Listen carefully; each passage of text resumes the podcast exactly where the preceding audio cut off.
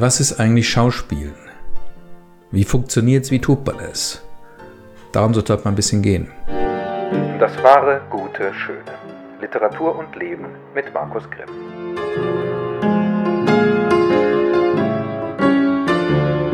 Tja, liebe Freundinnen und Freunde des wahren, guten, schönen, das ist natürlich jetzt ein bisschen abwegig. Mögt ihr vielleicht denken. Nicht für mich unbedingt. Ähm, der ich ja eigentlich Schauspieler bin oder war oder gewesen sein werde, ähm, vor Corona, vor Corona, nach Corona, vor, also vor, vor Corona mit den und den verbundenen Maßnahmen, die mir ähm, ja meine Berufsausübung als Schauspieler verunmöglicht haben über zwei Jahre hin. Äh, fast gänzlich ein, zwei Ausnahmen abgesehen, als es da irgendwann in irgendeinem dieser Sommer mal eine kurze Lockerung gab und man schon dachte, ui, jetzt geht das Leben wieder los. Es war eine Täuschung gewesen. Übrigens, äh, was ich ganz interessant finde, ist, wie schnell mir scheint zumindest, wir uns doch wieder an die äh, an das Ende der Maßnahmen äh, doch gewöhnt haben oder viele von uns sich wieder dran gewöhnt haben, äh, was ich mir viel schlimmer vorgestellt hatte äh, vorher, weil ich dachte, es wird nie mehr normal werden. Wir werden nie mehr normal einkaufen, nie mehr normal in den Straßen unterwegs sein können und so weiter. Und das ist aber nicht so. Es ist viel mehr, viel schneller normal wieder geworden. Äh, das finde ich, das finde ich irgendwie sehr beruhigend. Ähm, und auch das finde ich eigentlich sehr beruhigend, wie sehr man, schnell ich mich zumindest, ich kann ja nur von mir sprechen, mich dran gewöhnt habe, auch Menschen mit Maske irgendwo zu sehen. Ich trage keine Maske beim Einkaufen mehr. Ähm, aber wenn Menschen meinen, sie möchten da noch mit Maske rumlaufen, dann, dann kann ich das lassen. Ja? Also, und ich habe halt vorher gemerkt, zuvor gemerkt, dass das Auft die, allein schon diese Maskenfrage, das Auftauchen von Masken und das Weglassen von Masken und so weiter mich vorher irgendwie total aufgebracht hat. Wenn ich vorher schon an, an eine Maske gesehen habe, an einer Stelle, wo eigentlich keine hätte sein müssen, im Freien zum Beispiel, dann habe ich das sofort aufgebracht.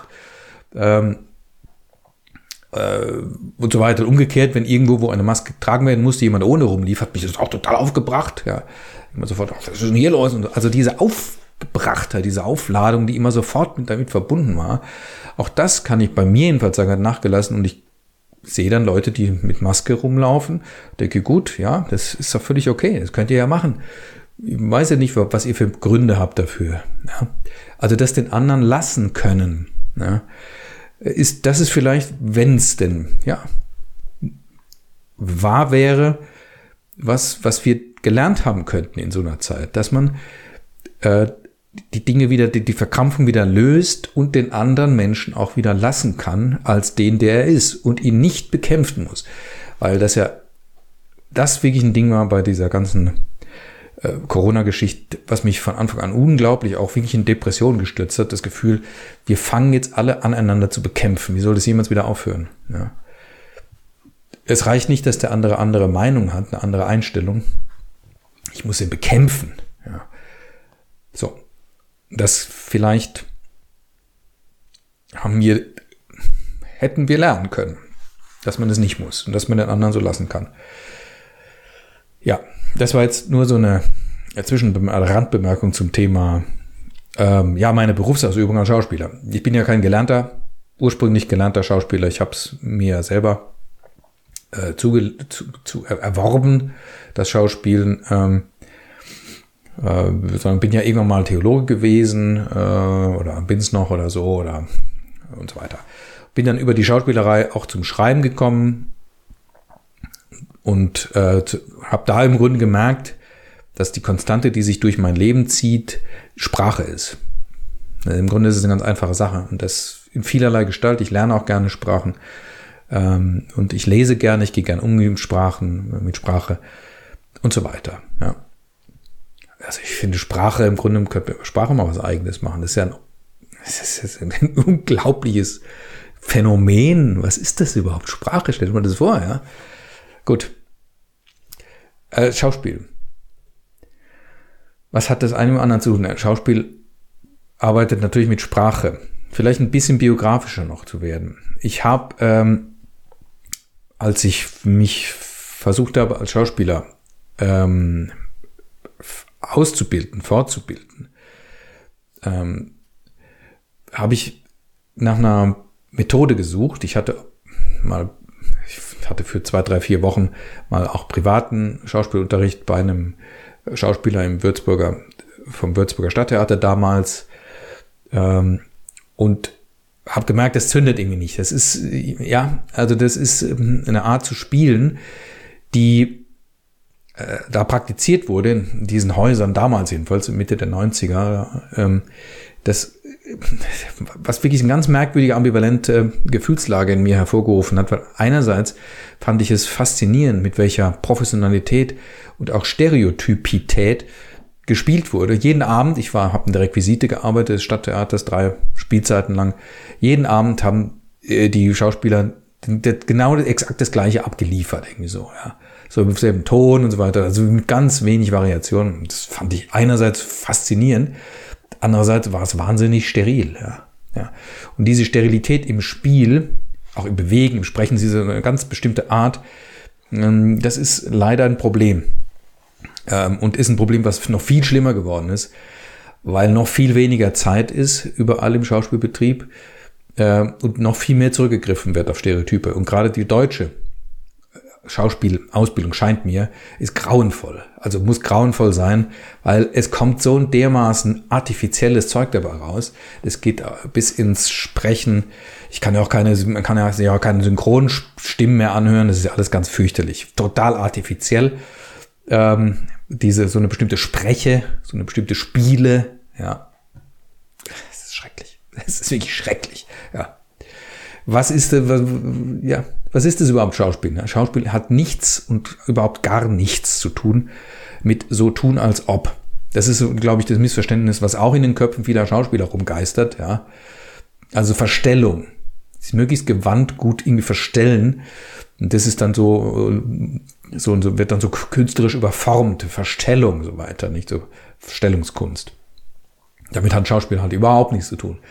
Jedenfalls nicht Schauspiel, wenn man Schauspiel als eine Kunstform begreifen will. Sonst ist als Spielerei kann man ja natürlich alles machen, ist ja schon klar, ja. Ähm, man kann ja auch Malen nach Zahlen machen. Nicht? Man sollte aber nicht anfangen zu meinen, Malen nach Zahlen hätte irgendwas mit Malerei als Kunst zu tun. Ja. So ungefähr ist es beim Schauspielen. Schauspielen nach Zahlen, ja ähm, hat mit Kunst halt eigentlich nichts zu tun. Kunst ist Verwandlung. Ja. Verwandlung von, ja, jetzt von was nach was, ja. Hm. Von Innenwelt in Außenwelt. So, dafür muss ich aber natürlich erst die Innenwelt, eine Innenwelt haben und kultivieren. Und jetzt kommen wir mal langsam an in die Richtung, wo es hingehen soll. Ähm,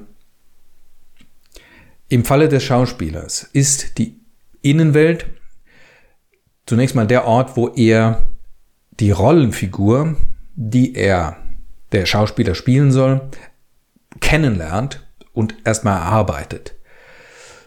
Und da sind wir dann schon bei Michael Tschechow, dem Neffen Anton Tschechows, den ich dann entdeckt habe als Schauspiel, nicht nur Theoretiker, sondern Lehrer, der als Schauspiellehrer tatsächlich gearbeitet hat, der ein großartiger Schauspieler war, in, ähm, in Russland und zusammen mit der russischen Revolution aber dann irgendwie ins Exil gegangen ist, erst in Europa war längere Zeit und dann in den Vereinigten Staaten gelandet ist, wo er auch prominente Schauspielschüler hatte, auch Hollywood-Schauspieler als Schüler hatte und auch in dem einen oder anderen Film mitgespielt hat, selten, weil Michael Tschechow eher ein Bühnenschauspieler war. Am prominentesten kann man ihn noch sehen als, es gibt ja diesen Film von Hitchcock, äh, Spellbound heißt der im Original, äh, Ich kämpfe um dich oder sowas, mit ähm, Ingrid Bergmann und Gregory Peck. Und da gibt es so einen alten Professor, äh, Ingrid Bergmann spielt eine Psychiaterin oder, oder Nervenärztin oder sowas. Und sie hat einen alten Lehrer, den Professor, hm, dessen Namen ich vergessen habe, äh, zu dem die dann hingeht mit Gregory Peck im Gepäck. Sehr witzig, ja. Und das ist, den spielt Michael Tschechow. Da kann man ein bisschen was von Michael Tschechow sehen. Sonst findest du es fast nicht. Ja. Ähm, der hat ein äußerst faszinierendes Buch geschrieben ähm, über die Kunst des Schauspielens. Und als ich das gelesen habe oder entdeckt habe, war mir klar, das ist mein Ding. Es geht erstens darum, die Rollenfiguren als unabhängige Individuen, von mir unabhängige Individuen und sogar vom Autor unabhängige Individuen ernst zu nehmen. Erstmal zu realisieren, so ein Hamlet zum Beispiel, ja, der immer wieder als Beispiel herhalten muss, der arme Kerl, wenn ich hier spreche, existiert unabhängig von Shakespeare. Shakespeare hat ihn doch erfunden, könnte man. Nein, er hat ihn nicht erfunden, er hat vielleicht gefunden und gestaltet, das schon. Ja. Und selbst wenn er ihn erfunden und ausgesonnen hätte, in dem Moment, wo er fertig ist, in die Welt hinaus gelassen wird, ist er eine unabhängige Entität gewissermaßen. Und die wird je und je Fleisch und konkret, wenn ein Schauspieler sie spielt. Sonst nicht. Sonst existiert diese Figur im rein geistigen Bereich, ja. So wie ohne, ohne Körper gleichsam. Aber sie existiert trotzdem. Ihr fehlt nur jeweils, ja, die Verkörperung. Und das leistet der Schauspieler. Das ist der Vorgang, der in Wirklichkeit stattfindet, ja. Es geht hier nicht darum, irgendwie, wenn, wenn Schauspieler Interviews dann zu sagen, ach, ich finde es so befreit und erfrischend, wenn man mal in andere Rollenfiguren reinschlüpfen kann. Nein, falsch rum. Die Rollenfigur schlüpft in dich rein. So rum wird ein Schuh draus. Das heißt für dich, du musst die Rollenfigur kennenlernen, du musst sie ernst nehmen als einen anderen unabhängigen Menschen, dem du deine körperlichen Fähigkeiten zur Verfügung stellst. Mehr braucht die nicht. An den körperlichen Fähigkeiten hängen natürlich auch gefühlsmäßige Fähigkeiten dran, ist klar. Das ist ja nicht trennscharf, ja. Aber vom Prinzip her, diese Rollenfigur ist eine Individualität. Ja. Du darfst sie spielen. Du darfst es versuchen. Spielen bedeutet aber in dem Fall, du musst dich geschmeidig, so geschmeidig machen, dass die Figur auf dich zugreifen kann. Dafür sind also, ist die Überzeugung nötig, die Figur existiert unabhängig von dir. Zweitens musst du deinen Körper und deine sämtlichen körperlichen Ausdrucksmöglichkeiten geschmeidig machen. Einfach durch Körperübungen zum Beispiel, ja, ganz praktisch so. Aber das dritte Entscheidende ist, du musst deine Imaginationskraft rege machen. Denn im, im Raum deiner Imagination da tritt die Figur zunächst auf. Wie muss man sich das vorstellen? Ja, ist ganz einfach eigentlich. Du liest ein Buch, du liest einen Text, du liest was, du liest die Hamlet-Rolle zum Beispiel, ja. Und dann entsteht sofort irgendein Bild. Das Bild, was entsteht, ist zunächst unscharf, möglicherweise unkonturiert, vielleicht ist es auch schon relativ konturiert. Unter Bild verstehe ich jetzt sehr vieles. Also nicht einfach nur so ein quasi optischer Eindruck inwendig in mir, sondern da gehört auch Klang und alles Sinnliche dazu, aber sogar Atmosphärisches gehört schon dazu, ja. Wie wirkt der Mensch, den ich da in mir sehe, ja? So, da ist dann Grunde schon der Übergang vom rein bildlichen ins, mh, mm, ja, ins seelische der anderen Figur gewissermaßen, ja. So, ihr versteht vielleicht, was ich meine, ja. Und dieser erste Eindruck ist aber nur ein erster Eindruck. So wie ich von einem Menschen, den ich auf der Straße sehe, einen ersten Eindruck habe und den muss ich befragen. Das mache ich in meiner Imagination. Und weil meine Imagination normalerweise nicht so geschult ist, dass ich aktiv mit ihr umgehe, ja, sondern ich da im Grunde immer nur Bilder reinfallen lasse, ja, deswegen ist das der eigentliche schwierige, mühsame und übenswerte Teil des Ganzen. Ja. Also in meiner Imagination gehe ich mit der Figur um, nur mit der Imagination. Ich rede mit Hamlet. Ich frage ihn Dinge. Ich warte auf Antwort. Die gibt er mir nicht, möglicherweise nicht verbal oder quasi verbal in mir, sondern er zeigt mir was über sich, ja. Und er gibt mir die Antwort auch nicht sofort, wie Menschen mir auch nicht sofort alle Antworten geben, die ich da draußen frage, sondern ich muss der Sache Zeit lassen, ja. Ich schlage was vor, der Rollenfigur. Ich schlage vor, wie wäre es, wenn du diese oder jene Sache mal so und so tätest? Zeig mir doch mal, wie das aussieht. Und dann warte ich darauf, dass es geschieht und so weiter. Versteht ihr? Das ist ein innerliches Umgehen, was, wenn man sich darauf einlässt, entsteht da eine Innenwelt und eine Reichheit. Das kann man im Grunde gar nicht beschreiben. Das ist spektakulär, ja.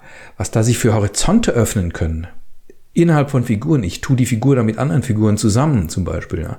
Und schaue, wie sie interagieren. Ich spiele ganze Szenen innerlich durch und schaue, was geschieht. Ich verändere was, ich schlage was vor, ich ziehe andere Kulissen ein, ich werfe ein anderes Licht drauf, lasse es nochmal geschehen und so weiter. Ja. Das ist der eigentliche und ein ungeheuer kreativer Vorgang, der enorm bereichert. Das ist es. Ich muss einerseits Aufmerksamkeit und Kraft hineinstecken in den Vorgang, aber wenn er abläuft, ziehe ich enorm viel Kraft raus. Also Imagination, wenn sie wirklich sich entfalten dürfen, spenden Kraft und Energie. Und der allerletzte Schritt ist, ist der, dass man versucht, das, was man da sieht, in den eigenen Körper reinzulassen. Also das übergreifen zu lassen. Das ist dann das, was auf der Bühne oder vor der Kamera geschieht. Das ist das eigentliche Spiel. Es gibt dazu konkrete Übungen, die werden jetzt ein bisschen, würden jetzt ein bisschen zu weit führen, ja. Warum erzähle ich das? Erstens könnte es interessant sein für euch Schauspieler da draußen. Vielleicht mache ich zu dem Thema auch mal noch mehr, mal auch gezielter was so für Schauspieler. Ähm, zum anderen ist das, was ich hier, als ich so vorgegangen bin, mit Rollen erfahren habe, etwas, vor dem ich glaube, dass es das Kernstück von allem, von jedem kreativen Vorgang ist oder sein könnte. Ja, wo es am Ende eben nicht mehr nur um Schauspiel geht, sondern wenn ich schreibe, ist es ganz analog. Ich schaue da ja auch in den Innenraum, einen imaginativen Raum, in dem was geschieht und sich mir zeigt. Ja, und das sind manchmal eben Dinge und Personen, die, denen ich nicht draußen irgendwo begegnet bin. Manchmal sind es auch Vorgänge, die ich draußen wahrgenommen habe. Die werden dann, die spielen mit rein die werden bildhaft in mir und können sich dann irgendwie als Kolorit oder sonst was dazu gesellen. Ja? Aber manchmal sind es auch Dinge, die einfach so von irgendwo kommen, aus dem unsinnlichen Bereich, von der Nachtseite der Wirklichkeit herüber, gewissermaßen, wenn man mit Oralis nochmal sprechen wollte, ja. Ähm, und der Umgang ist zunächst ein innerer. Ich schaue was, aber das Geschaut haben von irgendwas ähm, ist ja noch nicht das fertige Produkt, sondern ich muss damit umgehen und fange an zu gestalten. Ähm, und ich vermute stark, es ist dasselbe, so wie ich es zumindest so rudimentär kenne beim Zeichnen, Malen. Ich male ja nicht irgendwas ab, einfach, ja, sondern es passiert ja was in mir. In diesen Zwischenschritt, den muss man mal ins Bewusstsein nehmen. In mir passiert seelisch ein Schritt. Es passieren wahrscheinlich ganz viele Schritte sogar dazwischen. Ja. Ich sehe was, es wirkt auf mich. Farben, Konturen und so Situationen wirken auf mich. Aber die gehen ja nicht direkt in meinen Finger. Ich bin ja kein Fotoapparat, sondern es passiert was dazwischen. Es verwandelt sich alles zunächst in Innenwelt. Und da passiert was in meiner Innenwelt. Da wird es plötzlich individuell und persönlich. Ja. Und gleichzeitig aber eben auch, ich verwandle mir das Fremde irgendwie an. Aber ich wenn ich es richtig mache, wenn es gelingt, hole ich aus dem Fremden was raus, was dem Fremden selber vielleicht zunächst gar nicht bekannt war. Und vermag es dadurch, dass ich auf eine bestimmte Weise damit umgehe, etwas zu benennen, in dem Fall dadurch, dass ich was zeichne, ist auch eine Art von Benennung, ähm, was vorher nicht so greifbar war. Und jetzt wird es manifest. So, bei der Musik weiß ich nicht genau, wie sich's verhält. Ich würde mal tippen darauf, dass es ähnlich ist. Es geht hier auch um Schauen. Wobei das wahrscheinlich dann eher ein Hören ist, wobei ich das gar nicht mal sagen kann. Es gibt ja viele Synästhesisten, Synästhesisten bei Musikern und Komponisten, ja, die dann Farben hören oder ne, bestimmte Töne sind mit Farben oder Gesten oder Gestalten verbunden und so weiter. Ja. Wir reden immer, glaube ich, von dieser bestimmten Innenwelt in die sich die Außenwelt in mir zunächst hinein verwandelt. Das ist meine Innenwelt und zugleich ist es nicht nur meine Innenwelt, die verbindet mich mit der Innenwelt der ganzen Wirklichkeit. Das ist mein Anteil dran. Und da ist reges Leben. Ich glaube, ich mache jetzt einen Punkt. Ähm, ja, bei Interesse könnte ich tatsächlich dazu vielleicht noch ein bisschen mehr machen. Hm? Also worum es mir jetzt ging, war vor allen Dingen den, den, den Fokus des Augenmerk zu richten auf den, diesen inneren Vorgang, der sich da abspielt, äh, den ich, der sich im Raum, im Reich der Imagination abspielt, was ein unendliches Reich ist, letzten Endes, ja. Ähm, und ähm, aus dem heraus was Neues geschaffen wird. Und das ist aber enorm wichtig dass dieser Bereich nicht nur im Bewusstsein ist, sondern kultiviert wird. Damit wir eben nicht am Ende nur so eine abbildhafte Kunst haben, sondern dokumentarische. Ja, dokumentar, diese, diese Filme mit ihren dokumentarischen Habitus zum Beispiel, das dokumentarische Schreiben eines Ferdinand von Schirach oder sowas. Das ist, ja, was soll das? Ganz ehrlich, was soll das? Ja, Das, das, das brauche ich nicht. Das braucht, braucht es jemand? Also ich weiß nicht mal wofür, ja. Keine Ahnung. Das habe ich doch schon. Die Wirklichkeit ist schon da. Ja, äh, ne? Versteht, was ich meine? Gut, schießt vielleicht jetzt übers Ziel raus. Ich wollte ja eigentlich schon aufgehört haben. Also das, was ich jetzt zuletzt gesagt habe, das kann man jetzt eigentlich auch weglassen. Vielleicht schneide ich es auch weg. Aber wenn ich es nicht wegschneide, dann werdet ihr es ja jetzt hören. Gut. Also, danke für Ihre Aufmerksamkeit. Bis zum nächsten Mal. Macht's gut. Ciao.